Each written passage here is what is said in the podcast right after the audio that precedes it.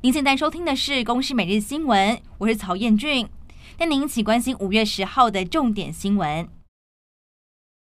新冠肺炎疫情，国内确诊人数破五万，新增五万零七百八十例的本土个案，这当中是以新北、台北都破万，桃园也超过了七千例。与此同时，新增十二例的本土病例死亡个案，都属于重症感染者，有十例具有慢性病史，三例是没有疫苗接种。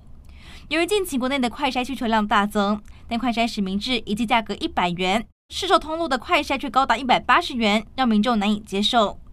指挥中心指挥官陈时中表示，并没有禁止厂商进口任何合乎食药署紧急授权的快筛试剂。到目前为止，食药署已经核准了二十二件家用快筛试剂专案输入许可，各厂商也已经进口了一千四百五十九点三万剂的家用快筛试剂，在民间自由贩售。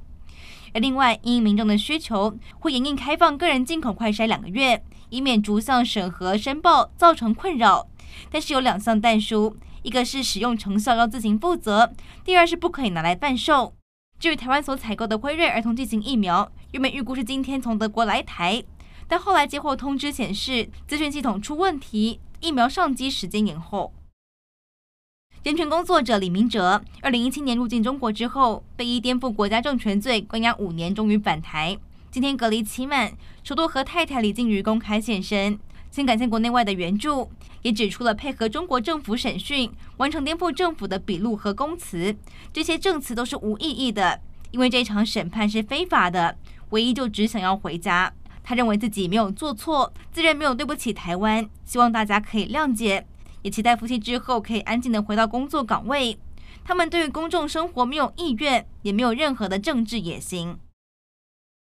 菲律宾总统大选，独裁者之子小马可是阵营的得票率和其他候选人太过悬殊，因为是有大约六千五百多万名的选民，到十号清晨就已经有开票获得超过三千万张选票，是对手两倍。所以外界预料，小马可是和现任总统杜特地的女儿萨拉。将成为菲律宾未来六年的正副总统，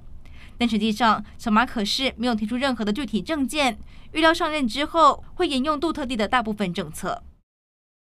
南韩新任总统尹锡悦在今天正式就职，强调要恢复自由民主和市场经济秩序的决心。下午陆续接见了美国、日本和中国等外交团队。而前总统文在寅九号下午结束任内工作，离开了青瓦台。美国总统拜登九号签署了乌克兰版的乌克兰租借法案，将大幅加速对乌克兰提供军援，对抗俄国的侵略战争。